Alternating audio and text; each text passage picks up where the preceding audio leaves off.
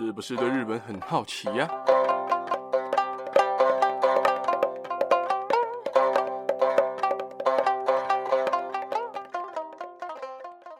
萨利卡卡萨利妈妈，米娜桑大家好，大家好，我是巴格亚罗。最近疫情蛮严重的哦，不管是日本啊、台湾，其实都蛮严重，尤其日本单日加了五万个，哇塞，这个看到那个数字，这个吓一跳啊！啊，台湾也是。什么桃园啊，哪里呀、也是几十个、几十个这样跑出来。啊，我们台湾又这么小，哎呀，就是交通那么方便，感觉就你知道哪里都有。所以大家防疫的措施还是要做好哈，大家都要安全的度过今年，好不好？那么接下来呢，今天要来跟大家讲三则的新闻时事，好不好？第一则是日本大阪的环球影城 USJ。在昨天二十二号又传出了云霄飞车又停机，又停机。为什么说又？等一下会提到，让很大批的游客卡在制高点超过一小时。还好最后大家是顺利脱困，然后没有人受伤哦。这也是环球影城近半年来，甚至可以说近三个月来第二次的停机的意外。根据报道，日本大阪的环球影城的云霄飞车 Hallyu Dream 在昨天的下午一点十分。疑似因为感应器侦测到异常的反应，所以在运转的途中就当场就停机了。有大概三十名游客卡在四十三公尺的制高点，也就是云霄飞车制高点，长达一个半小时。最终在工作人员的引导下，全数游客戴上安全帽，然后徒步走回地面。还好过程中没有人受伤。而这个云霄飞车的设施 Hallyu Dream 最多可以容纳三十六名乘客。大家在搭这个云霄飞车的时候，都想要享受从最高点那个四十三公尺的制高点高速俯冲的那种快感哦。不过去年的十月，也因为园区停电发生了停机的意外，大约有三十名乘客花了两个小时才顺利全速疏散逃生哦。如果不知道这件事情的人，你可以到我十月底的第十四集的时事去听听看，而且也是在第一则时事哦。才讲完没过几个月又出事，我都怀疑。USJ 以后征才是不是要要求有消防经验或者是有救援经验的人呢、啊？怎么每次都卡在那么尴尬的地方？每次都刚好卡在制高点，真的是 蛮危险的啦。虽然说每次都是大家都是顺利的疏散，但是每次都这样子，我觉得真的是要检讨一下。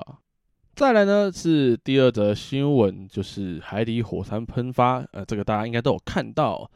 临近南太平洋岛国的东加近海的海底火山叫做红嘎汤嘎红嘎哈佩，就是名字就那么长的一个海底火山哦，在十五号发生了大规模的喷发，结果日本有一个网友在当天就分享了自己靠数学算出海啸抵达日本的时间，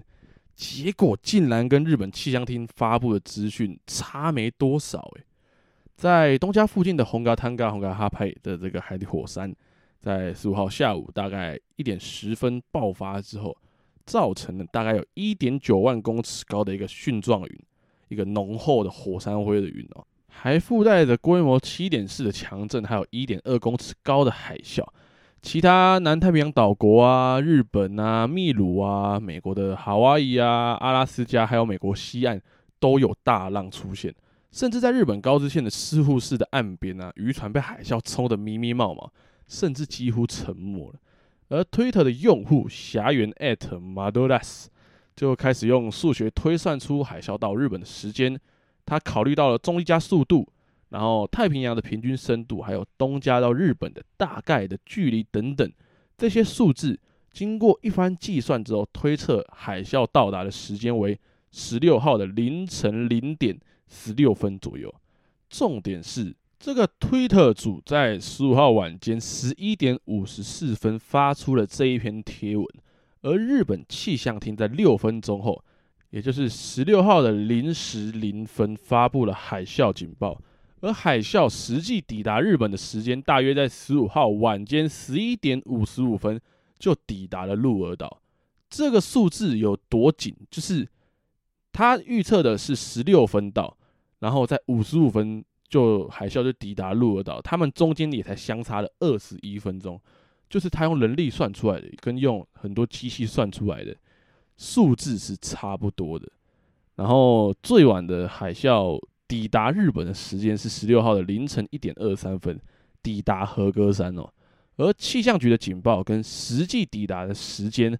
都跟这个网友的计算结果相差无几哦。而他也就是因为这篇推文引发了热议，吸引了大批的网友朝圣他的账号。虽然说他的账号其实都是很多那种游戏的分享啊，就是一些游戏截图。但是就是因为那一篇文，大家都觉得这个原 PO 真的太神了吧？可以计算海啸抵达的时间。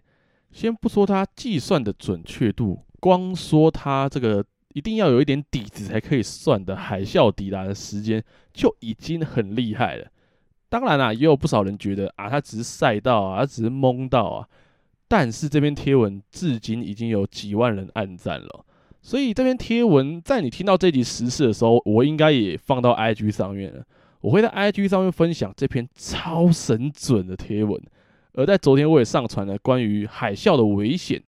就是关于海啸的威胁程度啦，就是大家可以去看看，顺便长长知识啊。再来第三则新闻，就是最可爱的，真的超可爱。不是我来讲啊，不是什么什么女生啊，什么什么东西的。不是，好不好？是水豚君。日本五家动物园最近举办第十届的水豚泡汤耐久大赛，冠军由静冈县的伊豆市仙人掌动物公园年仅一岁的母水豚叫做 Polu 拿下了这个冠军哦。而综合了日媒的报道，一年一度的水豚军泡汤耐久大赛在一月八号登场，参赛的五家动物园分别来自埼玉县、栃木县。长崎县、石川县还有静冈县，他们每家动物园呢都派出了一只水豚来参赛哦。而比赛的方式为记录每一只水豚走到浴池里面，到自己爬起来离开水池的时间，泡汤时间最久的水豚就会获胜。而来自仙人掌动物公园的 Polu 曾经是第九届泡汤大赛的亚军，也就是今年二零二二年他也要卷土重来，就是。也不是卷土重来，当然不是 Polu 想卷土重来，就是主人想要，你知道，上次是亚军呢、欸，这次还不拿个冠军，对不对？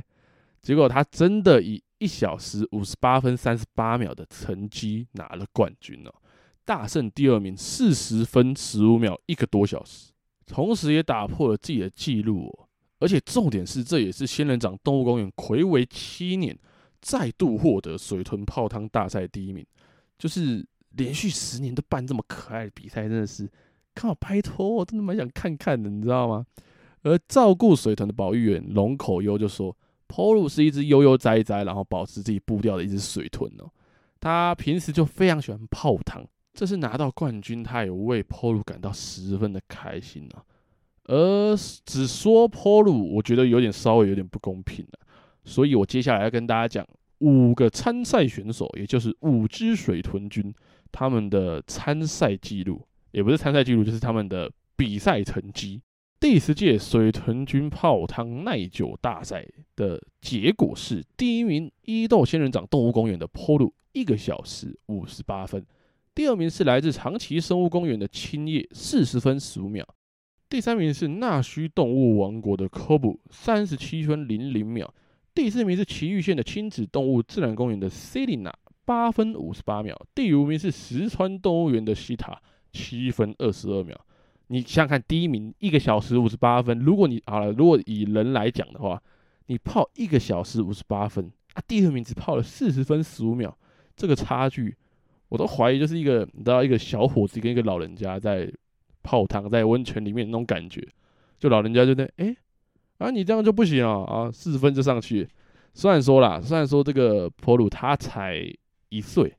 他才一岁，但是就觉得很可爱，真的很可爱。如果、欸、大家可以去看影片，你可以上 Twitter 查卡皮巴拉诺ナガブロダイケツ，就是我接我会把这个 Hashtag